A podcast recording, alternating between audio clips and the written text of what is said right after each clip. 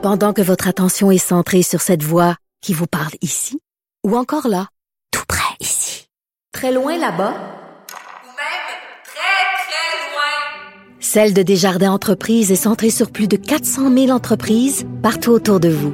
Depuis plus de 120 ans, nos équipes dédiées accompagnent les entrepreneurs d'ici à chaque étape pour qu'ils puissent rester centrés sur ce qui compte, la croissance de leur entreprise.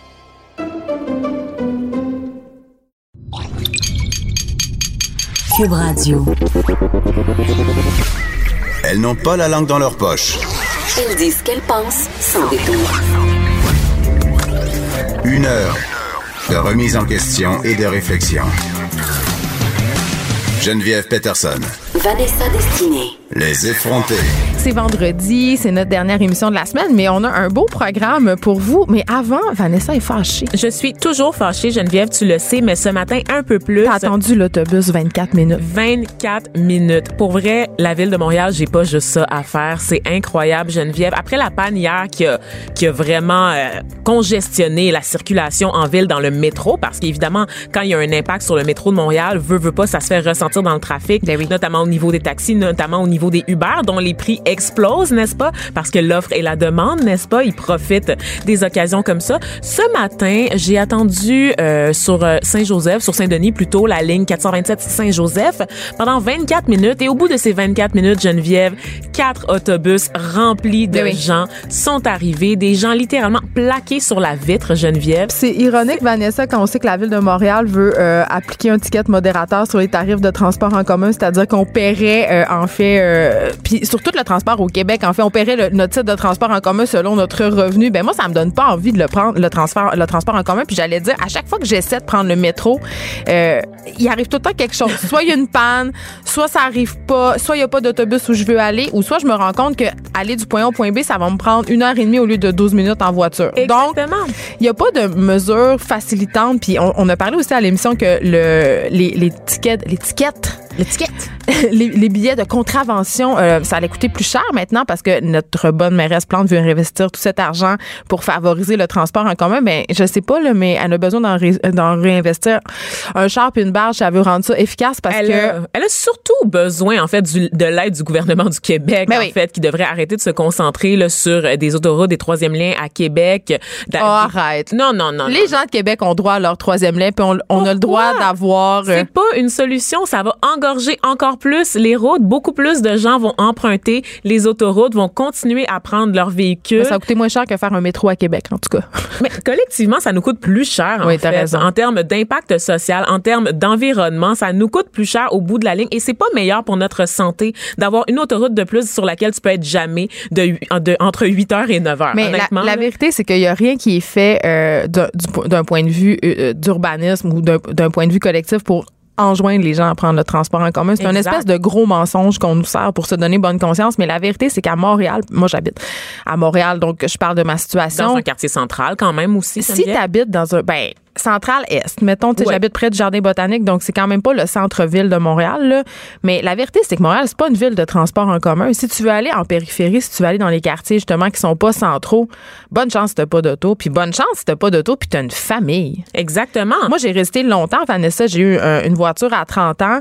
Euh, d'ailleurs, j'ai eu la, la voiture la même année que j'ai eu mon permis parce que je voulais m'abonner à Communauto, puis il était jamais disponible sur ma rue. C'était juste impossible d'en avoir à moins de réserver 28 ans à l'avance, ce qui est pas mon cas. Je suis une fille spontanée, tu comprends? Mais euh, j'ai resté longtemps à voir. euh, J'avais deux enfants puis pas d'auto. Puis à un moment donné, j'ai abandonné. Ça avait pas de bon sens. C'était absolument insurmontable de devoir me taper les transports en commun pour aller au cours de natation, pour aller faire l'épicerie, parce que ça fonctionne juste toujours à moitié.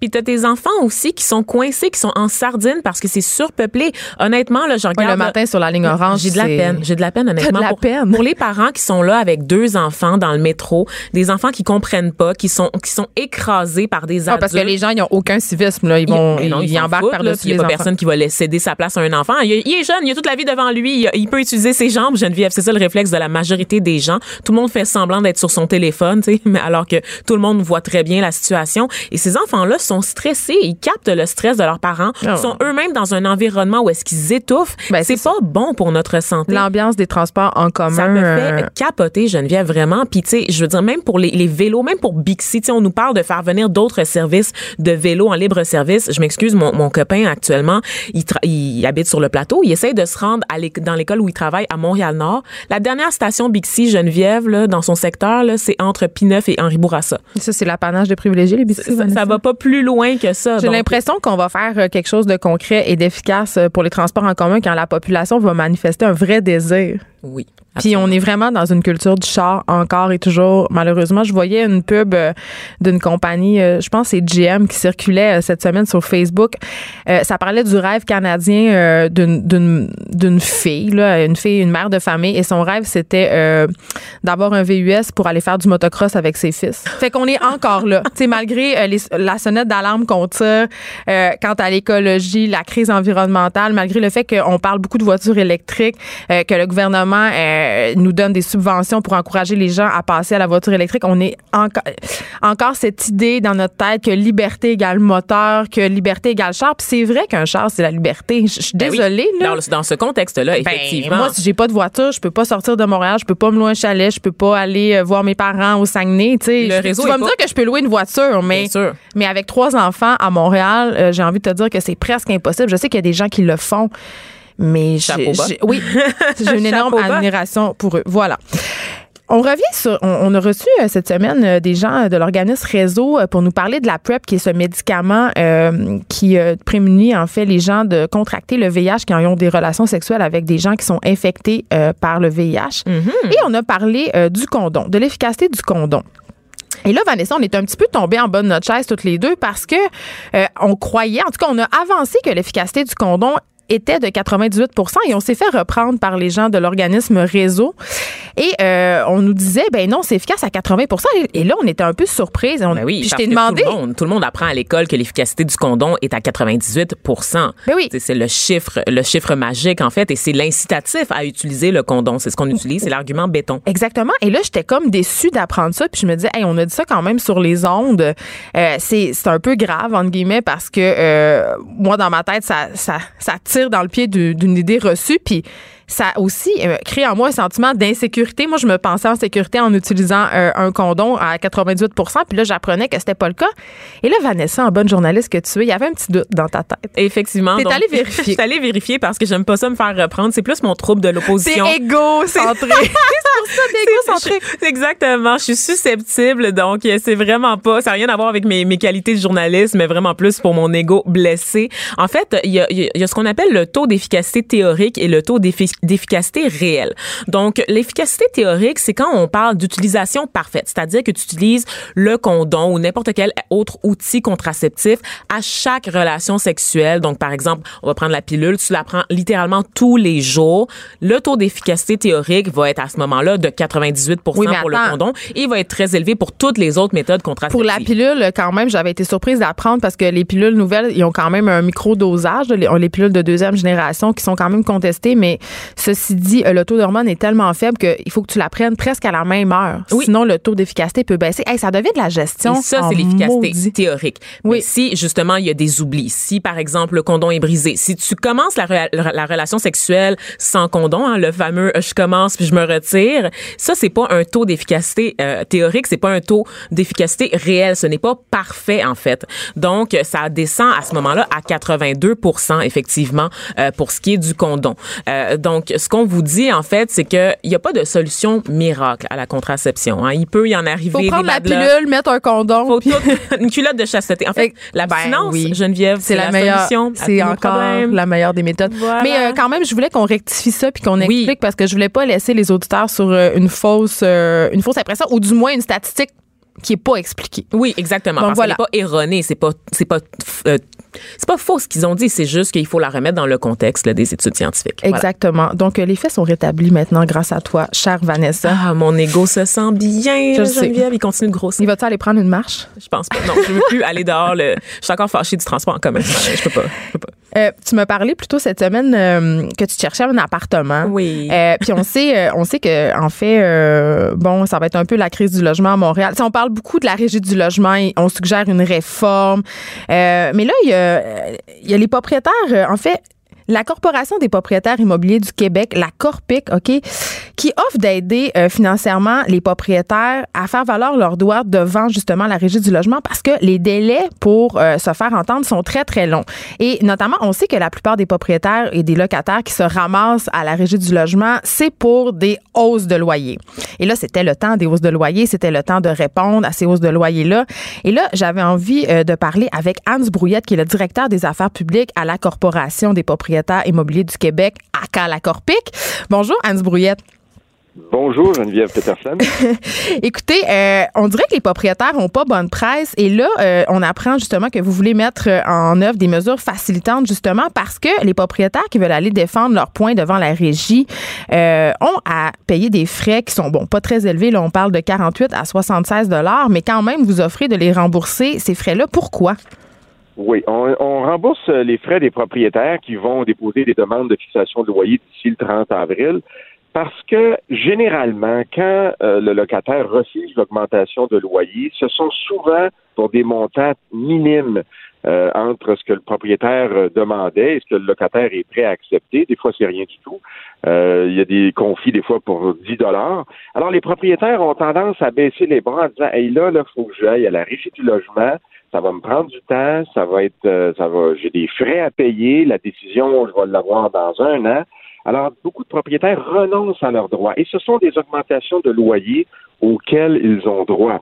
Alors, nous, ce qu'on dit cette année, c'est regardez, euh, si vous avez des locataires qui, année après année, refusent vos augmentations ou s'abstiennent pour quelques dollars, cette fois, allez-y à la régie du logement. Bien sûr, faites vos calculs parce que la régie va rendre une décision basée sur les preuves avec les factures, mais au moins ces propriétaires-là vont obtenir justice. Et là, ce qu'on ce qu'on déplore malheureusement, c'est que beaucoup de locataires euh, refusent les augmentations, même raisonnables. On a des litiges là pour euh, euh, pour 5 ou 10 dollars, c'est carrément inacceptable. Je peux pas m'empêcher de vous parler, Hans Brouillette, de la crise du logement auquel euh, Montréal fera vraisemblablement face au mois de juillet.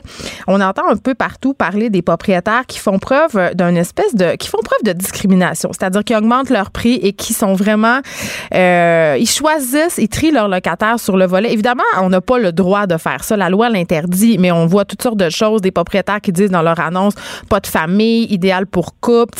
Ils ont, ils ont la belle part les propriétaires en ce moment. Euh, la discrimination n'est pas interdite en soi. Certains critères de discrimination le sont. hein. La religion, effectivement, si euh, la personne est de d'une confession ou d'une autre, une personne a des enfants, une personne euh, est sur l'aide sociale, ce sont des, des, des, des critères qui euh, sont interdits par la loi. Donc, si on veut louer un logement, on ne peut pas se baser sur ces critères-là. Par contre, il y a une discrimination tout à fait légale basée sur des, des éléments qui sont en lien direct avec le logement, c'est-à-dire la capacité financière de payer, le passé en termes de comportement, euh, le dossier de crédit. Est-ce que ces gens-là ont, ont l'habitude de payer en retard, par exemple? Alors, ce sont des critères que les propriétaires ont malheureusement dû mettre de côté pendant des années parce que c'était très difficile de louer des logements. Donc, euh, beaucoup de propriétaires prenaient des risques. Mais vous avez raison, le taux d'inoccupation a radicalement diminué depuis deux ans, ce qui fait que les propriétaires maintenant ont le choix et c'est tout à fait normal qu'un propriétaire de triplex, par exemple, se dise, ben moi, là, je peux pas me permettre qu'un locataire ne paie pas pendant un ou deux mois de loyer, je n'arriverai pas financièrement. Oui, on parle Donc, des, euh, des propriétaires occupants dans, dans bien des cas, justement, qui pour qui la- l'achat d'une propriété multiplex est euh, leur seule façon d'accéder à la propriété. Mais avant de vous quitter, Brouillette, j'ai une question sur le fameux dossier de crédit. Euh, moi, je- je veux- j'aimerais ça avoir leur juste une bonne fois pour toutes. Là. Il y a des gens qui disent que c'est illégal pour les propriétaires d'exiger euh, de faire une enquête de crédit, puis il y en a d'autres qui disent que ça va de soi, que, que c'est pas abusif de le faire. C'est quoi la loi par rapport à ça, le dossier de crédit? Euh, ben, écoutez, il y a un jugement qui a été rendu très récemment, l'été dernier, disant que le propriétaire avait même le droit euh, d'exiger de voir euh, la source de revenus, donc de contacter l'employeur, d'obtenir l'information sur le salaire et même dans certains cas le- obtenir le numéro d'assurance sociale. Donc, ça a toujours existé, les enquêtes de prélocation et les critères pour obtenir les informations, toujours avec le consentement du candidat, euh, ont été confirmées par le tribunal. Mais n'oubliez pas une chose, les propriétaires font face chaque année à 100 000 cas de non-paiement de loyer, dont à peu près la moitié se rendent à la régie du logement. Alors, c'est certain que pour éviter euh, le plus possible euh, ce genre de problème, les propriétaires travaillent en prévention et ça avantage les locataires dans certains cas. Euh, si vous n'avez pas les moyens de payer, mieux vaut pas signer de bail et vous trouvez un coloc ou une caution à tout le moins. Merci beaucoup, Anne Brouillette. C'est toujours très intéressant de vous avoir à l'émission. Merci à vous, au plaisir. On rappelle qu'Anne Brouillette est directeur des affaires publiques à la Corporation des propriétaires immobiliers du Québec. Vanessa, il y en a une qui n'aura pas de misère à payer son loyer.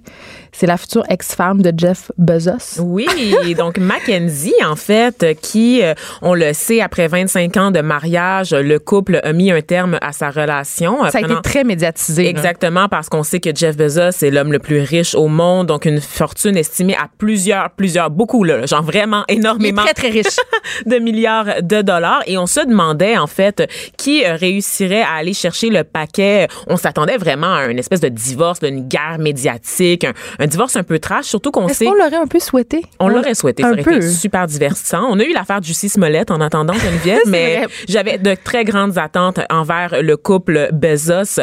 Euh, on sait aussi qu'il y a eu une espèce de, de, de, fuite de photos osées de Monsieur Bezos qu'il aurait envoyé euh, à, à, sa maîtresse parce qu'il aurait eu une aventure, euh, en fait, une affaire extra-conjugale durant la fin, la fin de leur relation. C'est un divorce. La façon dont ils ont géré. Un peu, oui, mais la façon dont ils ont géré cette crise crise-là, ce divorce-là est vraiment politique, Vanessa, parce qu'ils ont émis des communiqués euh, suite, parce que c'est, en fait, c'est un journal qui a menacé de les publier, ces photos-là.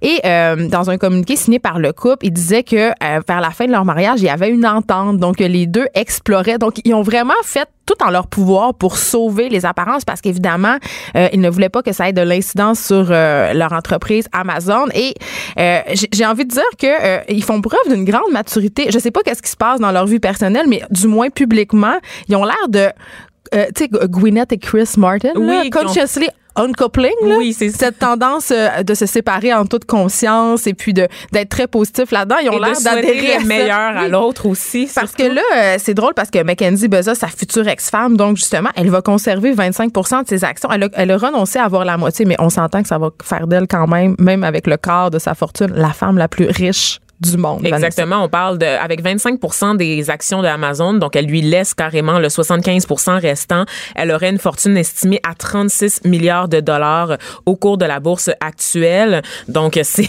c'est J'ai pas marié le bon gars, Vanessa. Non, je pense. L'autre est, non. il est trop chiche.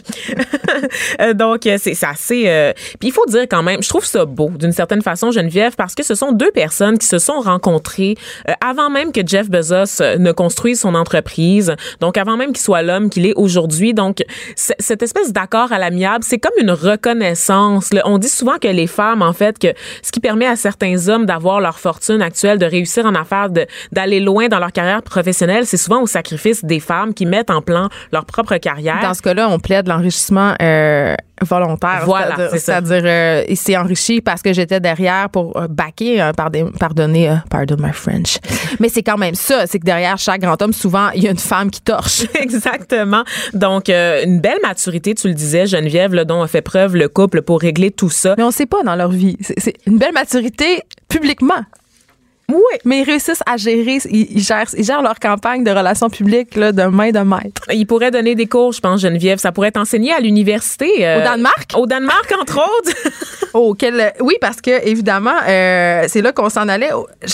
Une nouvelle qui me fait sourire et qui, euh, je trouve qu'on devrait s'inspirer de ça. Au Québec, évidemment, on parle souvent des pays scandinaves, là, sont donc bien avancés. Moi, je suis un peu tannée. J'ai tendance à dire, il y a aussi des problèmes dans les pays scandinaves, mais une, une initiative... Oui, une initiative vraiment euh, vraiment le fun, je trouve. Les parents euh, qui vont divorcer vont être obligés de suivre un cours en ligne pour divorcer. Mais là, ça, je sais que ça a l'air un peu spécial, mais depuis le 1er avril, il y a un nouveau code du divorce. Donc, chaque parent va devoir suivre un module d'environ une trentaine de minutes. Ça, ça va être un module qui va être disponible, je, viens de le dire, en ligne. Ça va... Euh, Gratuitement? oui, ça va être gratuit. Et là, ça, le but de tout ça, c'est d'apprendre aux gens à naviguer euh, dans leur divorce. Et là, on parle ici de gestion des émotions, de gérer les crises, mais euh, puis des potentiels conflits, mais on parle surtout aussi de leur faire une certaine éducation légale parce que euh, pour l'avoir vécu moi-même puis pour l'avoir vu beaucoup autour de moi, quand les gens se séparent, on a beaucoup d'idées préconçues sur la pension alimentaire, la garde. On s'est fait dire tellement d'affaires, puis les lois ont changé, fait que souvent on tombe un peu en bas de notre chaise. Par exemple, moi j'ai appris que même si les deux parents avaient la garde 50-50, comme c'est mon cas, si un des deux fait plus que l'autre, l'autre parent devra quand même verser une pension alimentaire pour compenser l'écart de revenus aux enfants. Ça, je le savais pas. Moi, je pensais vraiment que quand tu avais les enfants 50-50, tu payais 50-50 puis ça venait de finir. Mais c'est non. C'est pas ça qui se passe. Et il y a plusieurs personnes qui sont dans cette idée-là, Vanessa. Il y a plusieurs personnes qui se séparent puis qui pensent que justement, ils n'auront pas de pension à, penser, à, payer pardon, parce qu'ils se divisent leurs enfants. Donc, ce cours-là, euh, je pense qu'on devrait s'en inspirer au Québec. Puis euh, ce que je trouvais intéressant aussi, euh, c'est dans un article de TVA Nouvelle, c'est qu'ils ont constaté que depuis que cette mesure-là est en place, il y a vraiment une diminution du stress, de la dépression, de l'anxiété, même des douleurs physiques liées à cette période qui est, disons-le, vraiment difficile. Mm-hmm. Évidemment, euh, on précise aussi que ça, ça peut être accompli si l'entente est relativement bonne entre les deux parties, là, parce qu'évidemment, si un des deux parents est de mauvaise foi, ben, qui suivent le cours en ligne ou pas, ça va rien changer. Il n'y a aucun effet, effectivement. Mais ce qui, ce qui est fascinant, en fait, c'est que ce cours-là, ça, ça, vient, en fait, d'un module créé par des chercheurs universitaires qui s'appelait Coopération après le divorce, euh, qui avait été testé sur 2500 Danois volontaires en 2015 et 2018.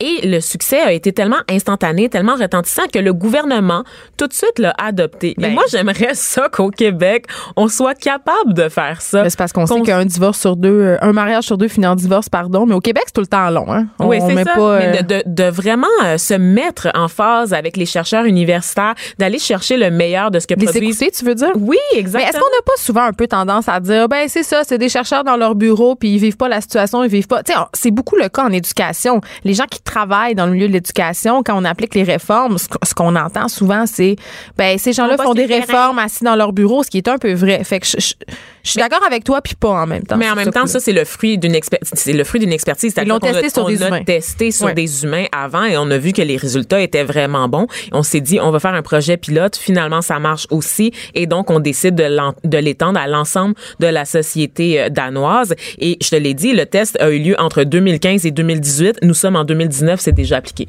C'est déjà appliqué dès le 1er avril. Parle-moi de ça, une euh, efficacité gouvernementale. On prend des notes. Il continue de faire chier, là, ces, ces Scandinaves-là. Et là, juste revenir, Geneviève, là, sur Mackenzie Bezos, parce qu'on disait tout à l'heure que c'était la femme, ça deviendrait la femme la plus riche du monde. En fait, ça serait la troisième femme la plus riche du monde. C'est quand même pas pire. quand même pas pire derrière la française Françoise Bettencourt, héritière de L'Oréal, et de l'américaine Alice Walton. Qu'est-ce qu'elle a, Alice Walton, tu penses? J'en ai aucune idée. C'est-tu du make-up? Non, c'est les supermarchés Walmart. Woo! Ah, un, endroit où je ne vais point. ben non, mais tu vas au Costco. C'est littéralement la même chose. littéralement pas au Costco. Tu vas pas au Costco? Non. C'est pas toi qui as une carte de Costco? Genre, J'en parle littéralement à chaque semaine de Maëlle Costco à cette émission, puis tu fais du déni, mais je non. C'est parce que j'ai vraiment besoin de quelqu'un qui a une carte Costco, ben, Costco et une auto aussi pour me donner un lift. Je suis en train de me dire que peut-être parce que j'ai beaucoup d'enfants, avec une amie qui a aussi trois enfants, on allait se prendre une carte à deux pour des fois y aller, mais on est revenu sur terre, puis on s'est dit qu'on n'avait pas tant besoin que ça du parmesan 25 pièces puis des papiers de toilette, puis qu'on peut en trouver ailleurs. T'as pas besoin d'un tonneau de parmesan, voyons donc une comment fois, ça. Une fois, je me suis fait à croire que je voulais une carte Costco, ok, parce que je voulais donc économiser, puis j'étais au Saguenay, puis quand je vais au Saguenay, j'ai des frénésies de consommation parce que rien à faire là-bas sauf consommer. Je suis désolée de dire ça, mais à chaque fois que je vais au Saguenay, j'ai envie d'aller au centre d'achat. C'est comme l'activité là-bas. Donc, euh, je m'en vais au Costco parce que je voulais acheter un iPad pour ma fille, puis j'avais l'impression qu'on allait le payer moins cher là-bas, puis j'ignorais à ce moment-là qu'il n'y avait pas de produit Apple au Costco. Pourquoi tu l'as pas commandé sur Amazon? Ah, je sais pas, parce que je voulais économiser. Donc, je suis allée là-bas au Costco, ah. j'ai rempli tout le petit formulaire, j'ai fait faire ma carte, j'ai appris à mon grand détriment qu'on pouvait juste payer par crédit, ce qui est assez euh, ironique. C'est-tu encore comme ça? Ah, ben, en tout cas, aux dernières nouvelles, oui, tu peux juste payer par crédit au Costco. Puis non seulement Même le dog à 99 cents au sortir des caisses? Je sais pas. Mais je pense qu'ils ont fait un accord en plus avec Mastercard. Donc, c'est juste une carte. C'est très, c'est très, c'est très douteux. Mais moi, de toute façon, payer pour avoir droit à des rabais, je trouve ça déjà spécial, le principe. Bref, je me pointe dans le Costco, je fais faire ma carte, tout va bien. Je commence à me trimballer avec mon panier dans les rangées. Euh, et là, je vois tout le monde qui remplisse leur panier d'affaires. On est au mois de juin, il y a du stock de Noël. Et là, je m'arrête un instant puis je me dis, qu'est-ce que je fais ici? Qu'est-ce que tu fais ici, Geneviève? Est-ce que tu vas économiser? Non. Tu vas juste comme mettre des affaires de plus dans ton panier parce que tu vas avoir l'impression qu'ils sont moins chers, donc tu vas les prendre, donc tu vas dépenser plus. J'ai laissé mon panier en plein milieu puis je suis partie. et je ne suis plus jamais retournée au Costco depuis. Je suis curieuse de savoir s'il y a des Costco dans les pays scandinaves. Je suis sûre que non et je suis sûre que c'est ça. C'est ça la source de leur bonheur, en Ben, fait. il y a des Ikea. Le, le Ikea, c'est le Costco euh, scandinave. Le Ikea, c'est pas très propre, là. Tu sais, on a. Ben, c'est pas parce que c'est beau que c'est bien, On est là. dans le minimalisme quand même. On est dans le- les petites, les petits trucs de rangement pour économiser Ikea, l'espace. Ikea Geneviève. utilise des matières dangereuses. Ikea cheap out pour te vendre moins cher. Ikea exploite des gens. Ikea défait des forêts, des détruit, petits Africains, détruit l'environnement. pas des orang-outans. Ben oui, c'est une méga, voyons donc. c'est une méga en- entreprise qui capitalise sur le fait de te vendre des meubles pas chers à assembler toi-même. Donc tout ça ne se fait pas euh, sans heure. Vanessa, je suis désolée de t'apprendre ça. Un regard féminin sur l'actualité. Des opinions différentes. De 9 à 10, les effrontés.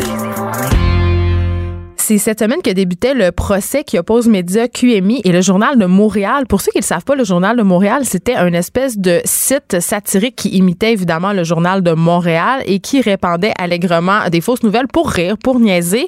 Et là, coup de théâtre, Vanessa, euh, il y a quelqu'un qui s'est pointé au procès. Et c'est pas n'importe qui. Geneviève, la journaliste et animatrice Anne-Marie Dussault, qu'on connaît pour 24-60, qu'on connaît pour sa longue et fructueuse carrière là, à la radio, à la télé publique et également à Télé-Québec aussi par le passé, en couple aussi avec Marc Laurando. Et oui, je le souligne parce que c'est important ça a rapport. à l'histoire. Elle a été visée par un canular publié par le Journal de Montréal en 2015, en fait, qui faisait, en fait, qui établissait une, une fausse relation entre me- Madame Dussault et le ministre de la Santé euh, de, de l'époque, Gaétan Barrette. On se rappelle, il était venu sur son plateau, puis bon, il y avait, il y avait eu des accusations de complaisance là dans les, euh, chez les chroniqueurs par la suite, et le Journal de Montréal avait récupéré ça pour établir une fausse relation qui C'est un peu comme la clique du plateau, mais version Journal de Montréal, cette affaire-là. Exactement, ou The Onion pour ceux Donc, euh, il exacerbait justement cette entrevue-là où il y avait l'air d'avoir une certaine complicité entre le ministre et l'animatrice, mais évidemment, elle n'avait aucunement une relation avec le docteur Barrett à l'époque. Pas du tout. Et euh, elle est venue témoigner. C'est un témoignage surprise, en fait. Elle a demandé à témoigner alors que la, la preuve était close. La juge a accepté, en fait, qu'elle vienne offrir ce témoignage-là en surplus. Euh, elle a expliqué avec une certaine détresse dans la voix, Madame Dussault, l'impact que peuvent avoir des canulars euh, tels que cela euh, sur la vie des, des gens qui œuvrent dans l'œil du public. Il y avait des gens qui étaient convaincus, en fait, que c'était une vraie nouvelle. On pensait que le Journal de Montréal, vraiment, publiait une nouvelle de type Oui, parce qu'il éco-vedette. utilisait le même logo. à plus ou moins. Donc, si tu regardais vite, vite dans ton fil, ça pouvait vraiment passer pour une vraie nouvelle. Exactement. Et même l'ancien premier ministre Bernard Landry a ça. cru au, au canular Geneviève et a appelé Anne-Marie Dussault pour savoir. Hey, elle a été rencontrée par ses patrons. Là. Exactement, parce qu'on le sait, c'est une journaliste, c'est une animatrice à la radio publique. Elle doit avoir un devoir de réserve et jamais euh, on pourrait. C'est sûr qu'on veut jamais mêler la vie personnelle à la vie professionnelle, Oui, mais que là, est en conflit d'intérêts si ça- avait été le cas. Et là, euh, quand elle a raconté ça, le cofondateur du site, ben, il a montré quand même euh, des petits remords. Oui, Il était absolument. vraiment, il était vraiment touché. Je pense qu'il n'avait pas mesuré l'impact sur, réel sur la vie des personnes que peuvent avoir justement euh, ce type de nouvelles-là. Et Anne-Marie Dussault, on tient à le rappeler, elle a souligné qu'elle avait un grand sens de l'humour parce que son mari, Marc Laurando, était membre des Cyniques, un quatuor d'humoristes à l'époque. Donc, c'est pas, elle veut pas remettre en question la liberté d'expression ou le droit à l'humour. Ce qu'elle dit, c'est qu'il y a eu des impacts concrets. Étant donné qu'elle est une femme aussi, veut, veut pas, on n'a pas demandé à Gaétan Barrette de clarifier la nature de cette relation. Non, mais c'était pas lui l'intervieweur non plus. non plus, mais reste que c'est elle qui a dû porter le fardeau, en fait, qui a dû porter la défense de son intégrité face au public, face à ses patrons et face au reste de la communauté euh, politique et artistique montréalaise et québécoise. Et donc, euh, en fait, c'était vraiment la première preuve qu'on avait dans le cadre de ce procès Geneviève qui montrait une, en fait, une conséquence concrète Mais moi, ça fait de l'utilisation d'un logo comme ça, effectivement. Ben, moi, j'avais tu sais, quand je regardais ça, ce procès-là, puis, tu sais, bon, euh, Média QMI qui poursuit le Journal de Montréal, de Montréal, je me disais, bon, c'est un peu intense. Je comprends en même temps, tu es une marque, tu protèges ton image de marque. Ça, je le comprends parce que, justement, euh, ça vient mettre du plomb dans l'aile de ton image de marque, ça vient la discréditer aussi. Mais je me disais, est-ce qu'il y a des, est-ce qu'il y a vraiment des conséquences si pires que ça? Et quand j'ai lu le parodie comme on le fait au Bye Bye, par c'est ça. Mais là, quand j'ai quand j'ai lu le témoignage euh, d'Anne-Marie Dussault dans le journal, euh, j'ai changé mon fusil d'épaule. Vanessa, je me suis dit, ben oui, tu sais, ça peut être dangereux, entre guillemets, des sites de fausses nouvelles comme ça. Et à l'heure du fake news, justement, quand on apprend qu'il y a beaucoup de personnes qui sont pas capables de faire la distinction entre une vraie nouvelle puis une fausse nouvelle, ou euh, puis à un moment donné, on avait une discussion entre journalistes, une discussion privée euh, dans un groupe Facebook où on se, on se demandait euh, si on s'était déjà fait pogner euh, par des fake news, puis la réponse était oui. Ben, bien Tu sais, on va tellement vite, on scroll notre, euh, notre fil Facebook, on lit les nouvelles sur Internet, puis parfois, dans le tas, peut se glisser des dépêches sur des sites un peu obscurs. Là, tu fais, ah mon Dieu, cette affaire-là, tu commences à lire, puis tu, tu te fais un peu prendre. Tu sais, on s'est tous déjà fait Mais prendre. Donc. les médias se feront Ben, mais prendre, non, des en nouvelles faites sur des fausses nouvelles, il y en a eu, Exactement. Donc, en récupérant des dépêches qui sont finalement erronées parce qu'elles sont, elles sont basées sur des, des oui-dire ou des choses qui sont absolument pas vérifiées ou récupérées exactement de sites euh, non spécialisés. Puis tu penses que c'est une source concrète, valable, puis ça l'est pas Oui. finalement. Et là, euh, le cofondateur du Journal de Montréal a présenté, bien sûr, ses excuses à Anne-Marie Dussault et il a dit qu'elle allait enlever le contenu du site immédiatement. Donc, euh, voilà, c'est une bonne nouvelle. Geneviève Peterson. Vanessa Destinée. Les effrontés.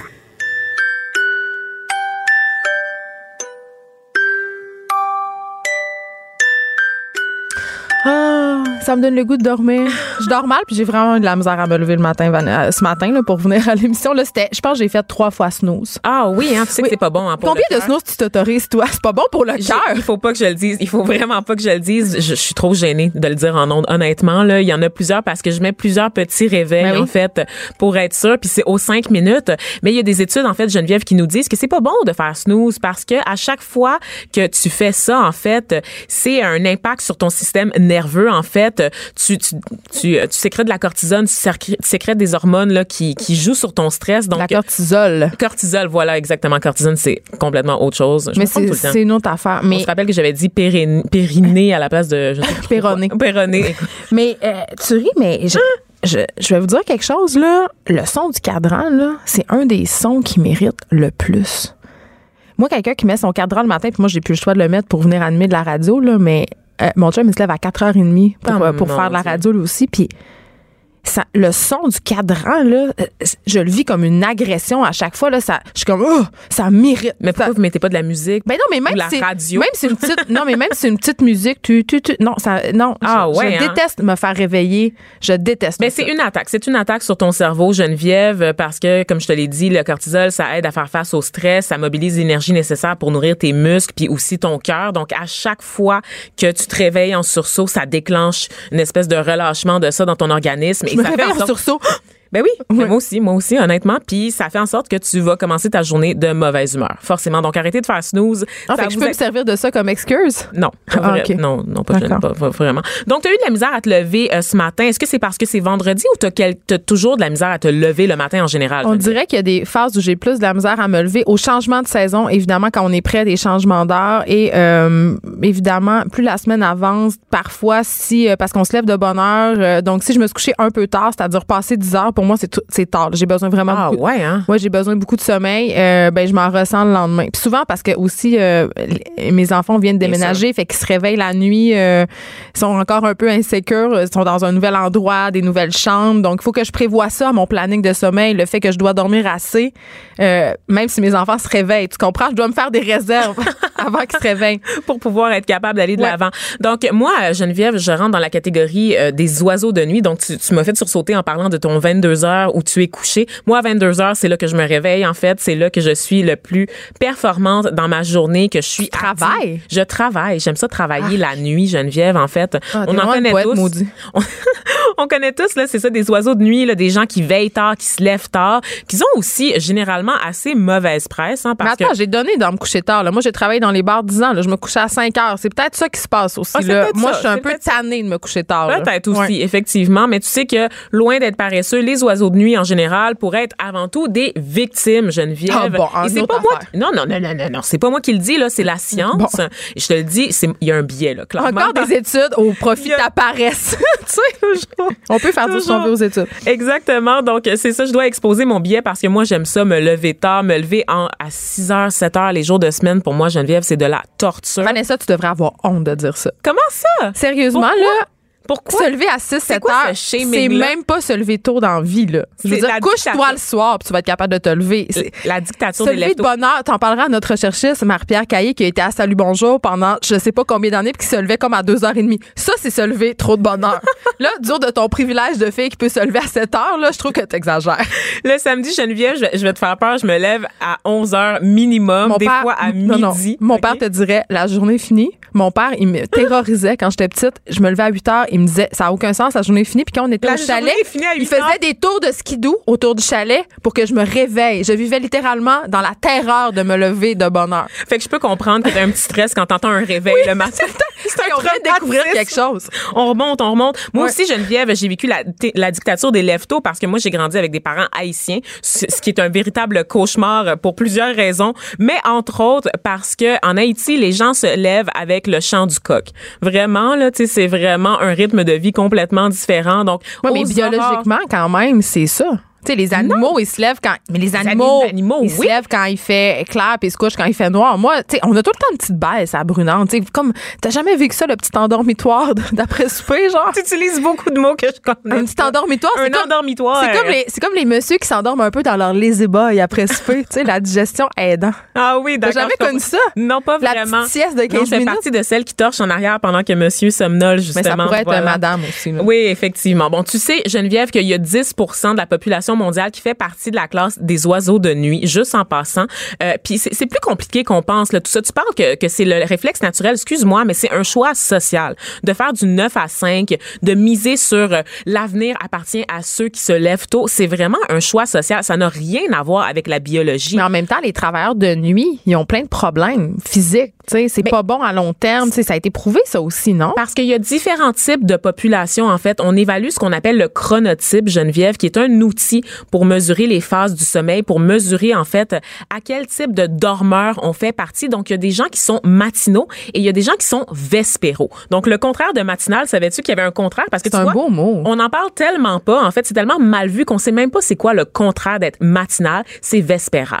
Fait que Donc, vespéral. Je suis Mais vespéral. moi, je suis pas matinale ni C'est quoi l'entre-deux? Moi, j'aime ça me lever à l'intermédiaire. 9. L'intermédiaire, donc il y a le neutre qui est en fait euh, le, le chronotype neutre, c'est celui que, qui correspond s'adapte. à 80% de la population mondiale. Le 20 restant est divisé entre les gens qui sont matinaux, donc peut-être une Marie-Pierre Caillé qui travaille à Salut Bonjour, et les vespéros comme une Vanessa Destinée qui aime ça euh, se réveiller à une heure le Est-ce que t'es en dimanche. train de me dire que je suis pas spéciale? Que je fais, pas- que je, comme, je fais partie du 80 terriblement basic. Terriblement basic, Geneviève.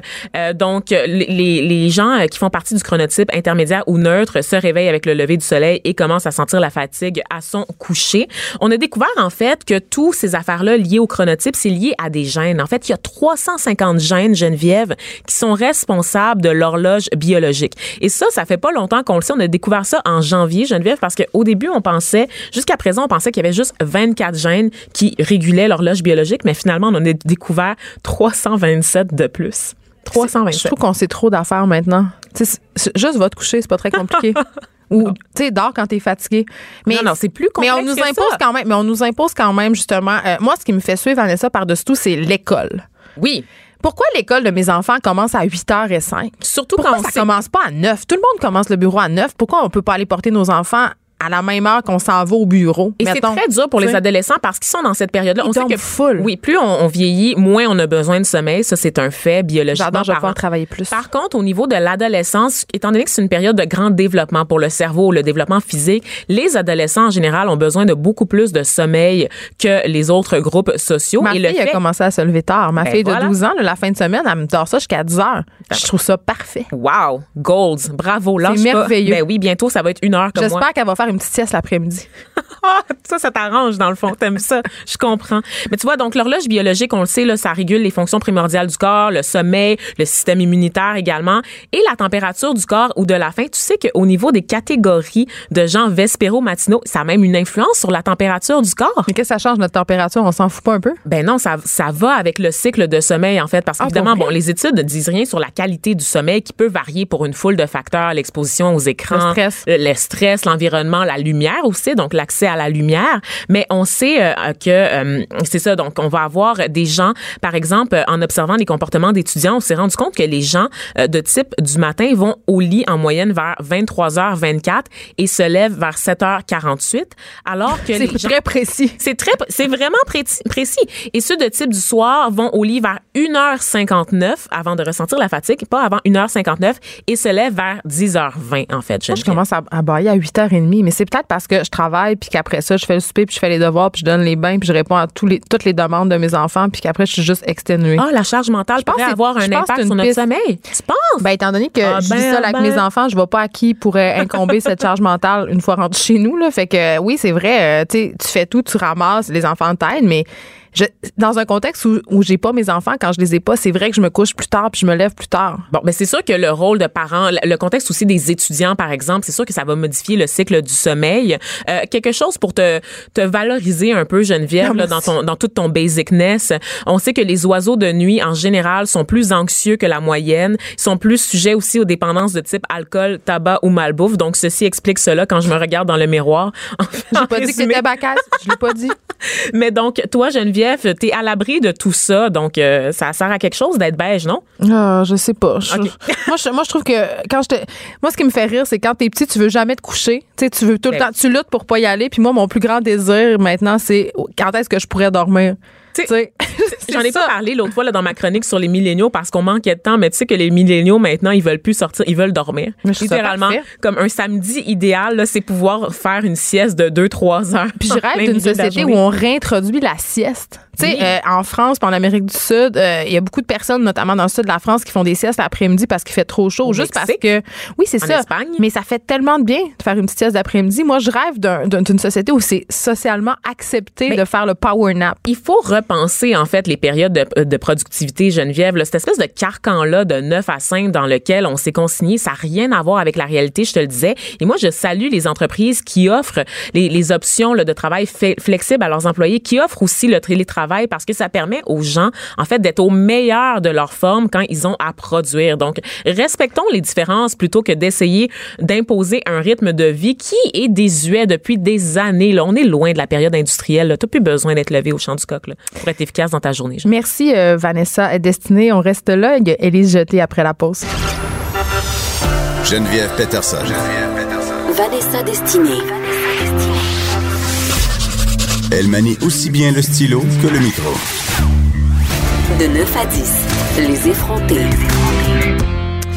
C'est vendredi et qu'est-ce qui se passe le vendredi? Notre collaboratrice Élise Jeté vient nous faire euh, des suggestions euh, culturelles. Moi, je vais passer la fin de semaine, Élise, au tournoi de volleyball de ma fille, donc j'aurai absolument le temps de rien faire, mais je vais penser à vous euh, qui, grâce aux suggestions d'Élise, allez passer une fin de semaine formidable et allez pouvoir booker des activités culturelles à n'en plus finir. Oui, mais sur ton téléphone, tu vas pouvoir te booker des affaires pendant que tu vas être. euh, Je suis au posée de regarder la game, mais j'avoue Ben, que je vais perdre du temps sur mon iPhone. Tu peux, euh, tu peux perdre ton temps comme tu veux. Je vais me faire juger par les autres mères qui font juste regarder leur enfant puis sont pâmés parce qu'il est donc merveilleux. Mais ce- ces mères-là sont plus dévouées que toi.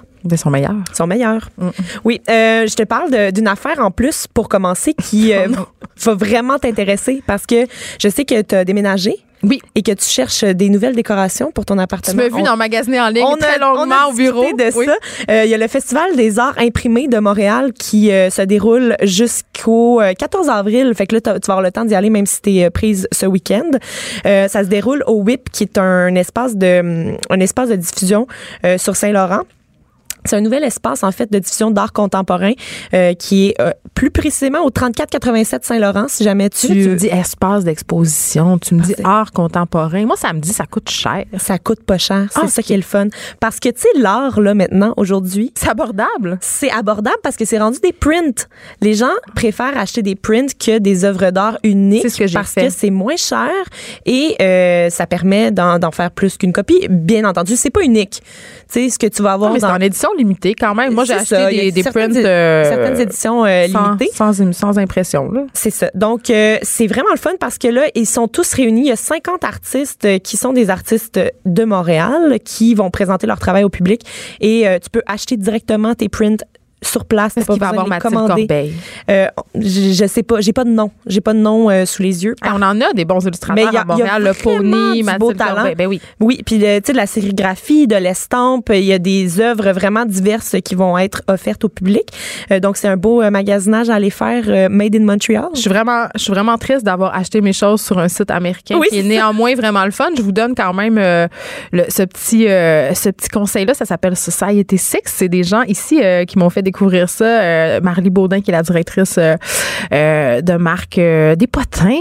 Et il y, a- il y a quand même des illustrateurs québécois sur ce site-là et c'est incroyable. Parce qu'en fait, la tu manière, aussi. Oui, mais la manière que ça, fon- ça fonctionne, Society Six, c'est que n'importe quel artiste peut proposer ses œuvres et ce site-là s'occupe de les vendre sur plein d'objets. Oui, Donc, tu peux ça acheter peut des être, trucs euh, encadrés à l'avance. Il y a des oui. tables, il y a des tapis de bain. C'est incroyable. Moi, j'ai perdu des heures et des heures et beaucoup d'argent. Des rideaux, des coussins, gars, c'est sans fin. On se parle théâtre, Élise, pour qu'il y ait un début à votre langue, un titre que je trouve formidable. Ah, c'est magnifique. Ça se passe au théâtre Denise Pelletier. Moi, j'adore les titres longs. J'ai adoré ça. Puis, en plus, c'est une œuvre de Steve Gagnon qui nous avait offert une pièce que j'ai adorée, que j'avais vue à la Licorne en 2013, qui s'appelle, attache ta tuque, En dessous de vos corps, je trouverai ce qui est immense et qui ne s'arrête pas. Donc là, on, a- on allait vraiment ça. loin dans le long, long titre. Euh, Steve Gagnon, euh, qu'on a connu pour euh, plusieurs euh, pièces, dont euh, Fendre les lacs, Os, euh, La montagne blanche. Il y a comme plusieurs œuvres de, de théâtre des dernières années qui ont fait sensation. C'est un spectacle qui se déroule cette fois-ci, donc, comme je disais, au théâtre Denise Pelletier. On a trois personnages principaux. D'abord, ça se, passe, ça se passe en 2008. Ça commence en 2008. Il y a Frédéric et Odile qui ont 16 ans et qui euh, rencontrent Wilson, qui est un jeune euh, qui a été adopté par des parents québécois, mais qui vient d'un autre pays. Et euh, ils brûlent dans une grange en feu. Donc, euh, leur ami meurt. Et là, ça a on l'air est joyeux. propulsé. C'est vraiment très... C'est pas... Je te parle pas d'affaires joyeuses. là. Allez, allez pas voir ça si vous vous sentez en dépression, les amis. Ça. Et là, ensuite, on nous transporte dix ans plus tard. Et là, on sait pas pourquoi, mais on est dans une chambre d'hôpital. Il y a Frédéric, qui, qui est maintenant rendu à 26 ans, qui est aux soins palliatifs. Et là, la phrase qui est dans, euh, qui est sur le site web euh, du théâtre de Denise Pelletier, c'est et pourtant, il attend la mort dans sa chambre parce qu'il refuse de mourir dans la langue de ses parents qu'il trouve vide. Il ne parle plus à personne. Mais c'est quoi, Élise? Je trouve ça tellement poétique, mais c'est triste, mais c'est Mais poétique. attends. Moi, j'aime ça aller brailler au théâtre. Ça fait du bien. J'adore brailler au ça fait théâtre. du bien parce que, un, t'es dans le noir. Oui. Personne le sait. Puis tu peux te moucher avec un petit Kleenex. Puis il faut pas le faire trop fort parce que ça dérange les voisins. Mais Oui. j'adore pleurer au théâtre. Il y a quelque Oui. chose de cathartique. Exactement. Mais tu vois, moi, je l'ai pas vu encore ce spectacle-là. Euh, je vais aller le voir samedi. Puis, euh, je pourrais t'en, t'en redonner des nouvelles. Ça se passe euh, du 3 au 20 Tu me diras avril. combien de Kleenex. Combien de Kleenex il faut amener? Euh, je, je pourrais te dire ça, mais euh, ça- c'est venu me chercher parce que, premièrement, le titre, moi, quand on parle de la mort de la langue, tu, viens de, tu viens me chercher une petite corde sensible. Il faut lire la chronique de Manal Drissi euh, sur la langue française qui est parue dans la presse que j'ai partagée euh, sur ma page Facebook pour ceux qui me suivent euh, sur Facebook. Nos corps aux écuries. Oui, aux écuries, tu m'as dit, c'est toi qui m'as dit que t'aimais ça aller là. hein? Ah, j'adore aller, aux, J'adore mais aller j'adore aux aller euh, aux écuries et à l'espace libre. oui, en fait. oui, des endroits où il se passe des affaires. Ben, des endroits où on remet en question les codes du théâtre, où les spectateurs ont l'impression de participer à quelque chose. on brise le moule. On brise le troisième mur. Et on brise encore le troisième mur parce que c'est un spectacle euh, Nos corps qui mêle danse et théâtre. Euh, ça se passe, euh, encore une fois, c'est pas ici que tu vas être joyeuse, Geneviève. Tu vas encore Je vais acheter des œufs pour compenser. Oui, c'est ça. Ça se passe en 1518, le contexte à Strasbourg. Une famine dure depuis des années. Pauvreté extrême, Geneviève. Taux de mortalité consternant. Une femme n'a plus de lait en son sein pour son nourrisson. Elle se jette à la rivière, le regarde couler, emportée par le courant. Elle reste en état de choc. Pas de pleurs. Elle danse. Oh mon Dieu, c'est lourd. Je suis pas sûre. Pas Donc, sûre. tout va mal. Non, mais moi, j'ai trouvé que c'était une belle métaphore de la vie de euh, quand tout va mal. Tu sais, euh, fais de la limonade avec le citron qu'on t'offre. Tu sais, tout commence Quand tout va à mal, je danse. aller. On va danser à la place. Puis là, elle, elle danse. Et bien entendu, elle, elle est rejointe par euh, d'autres personnes, d'autres danseurs. Donc, euh, des gens qui décident de danser au lieu de s'abattre sur leur Mais là, corps. c'est-tu un spectacle de danse contemporaine ou c'est un spectacle de théâtre dans le sens où les acteurs, est-ce que ce sont des acteurs ou C'est- des danseurs ou sont des acteurs danseurs? C'est- Ce sont des danseurs. C'est un spectacle de danse avec un contexte Donc, théâtral. Je je ne crois pas qu'il y a de nudité. C'est rare. Mais en tout cas, c'est un spectacle de Castelblas. C'est jusqu'au 13 avril, du mercredi au samedi. Et euh, c'est aux écuries que ça se passe. J'aime ça, Elise, parce que tu nous proposes jamais juste des choses qui se passent à Montréal. Là, on se transporte du côté de Québec. Oui, les nuits psychédéliques à Québec, ça se passe euh, jusqu'au euh, jusqu'au 6 avril, donc c'est en fin de semaine. Là, ça commençait hier. C'est un grand week-end, trois soirs d'années 70. As-tu une fascination pour les années 70? Parce que moi, oui. Ben, je te dirais, j'ai une fascination pour l'esthétique. L'esthétique 70s. Ouais. Euh, Puis là, on propose, en fait, avec les nuits psychédéliques de Québec, de remplacer la drogue qui était utilisée durant ces années par euh, de la musique. Ah. Mais rien t'empêche de faire les deux, Geneviève. là. OK, je Non, voulais juste être certaine que je vais quand même continuer à utiliser euh, des drogues dures. Tu peux faire tout ce que tu veux. Récréativement. Euh, et euh, ce qu'on nous propose, donc, euh, c'est- ce sont des groupes de musique qui pour la plupart, ont l'habitude aussi d'opter pour des projections euh, visuelles durant euh, durant leur spectacle. Donc, encore une fois, on brise tous les codes, Geneviève. Là, c'est pas on revisite Pink Floyd puis Jimi Hendrix puis Janis parce que pas. ça, on n'est plus capable. Non, ça, on n'est plus que ce capable. sont- Baby boomer, mais là, non, plus mais capable. non, ce sont des artistes euh, émergents, des Qui ont un artistes son des années qui ont un 70. son des années Ah, ça, j'aime 70 ça, ce gros son loud, et là. qui ont quelque chose aussi de l'espèce d'esprit, pas nécessairement le son, mais aussi l'esprit euh, De rébellion? De rébellion, si on De veut, liberté. puis de liberté, mais aussi de, euh, on mélange un peu les styles. Et euh, j'ai envie qu'on écoute un extrait. C'est euh, Fria Moe- Moeras et je vais te reparler d'elle après. avec ses yeux. Passe dans ton sac un fusil qui est prêt à tirer sur n'importe qui. Encore. J'aime ça. C'est un son très loud, très garage. Oui, un petit son garage. Fria Moeras qui était euh, dans les préliminaires du concours Les Francs ouverts dont je vous parle presque à toutes les semaines parce que je suis tout le temps là. passionnée. Je suis tout le temps là. Euh, elle était là pour le dernier soir des préliminaires euh, lundi dernier. En spectacle, elle est vraiment quelque chose à voir. Une fille qui a beaucoup d'audace puis qui est punchée, fait que ça vaut la peine. Il nous reste une minute, Oui. Élise, pour que tu nous parles du nouvel album de Navet Confi. Oui, Navet Confi, ça va être son huitième album parce que ça fait ça fait vraiment longtemps, plusieurs années que Navet Confi fait partie de la relève. Prolifique. Mais euh, Est-ce qu'on peut considérer qu'il est plus dans relève? À huit non, mais c'est parce que là? lui lui-même dit on me considère dans la relève tout le temps. Ben, euh, comme les fait que- humoristes, t'es t'es dans relève jusqu'à 45 ans. Oui, et c'est un artiste euh, de la pluridisciplinarité. C'était pas- la voir. Gars, je me suis On pas, je me suis pas aidée. Et euh, il nous propose donc un nouvel album qui va s'appeler euh, Engagement, lutte, clan et respect. Ce sera disponible le 12 avril et il propose également un recueil euh, qui dont le titre est trop long pour que j'ai le temps de vous dire, mais c'est un recueil de dessins et de textes qui sera publié chez Somme Toute le 16 avril. On va se laisser en, en, en écoutant un extrait. si tu Absolument. veux bien, euh, Élise Jeté. Avec grand plaisir. Quand je serai grand,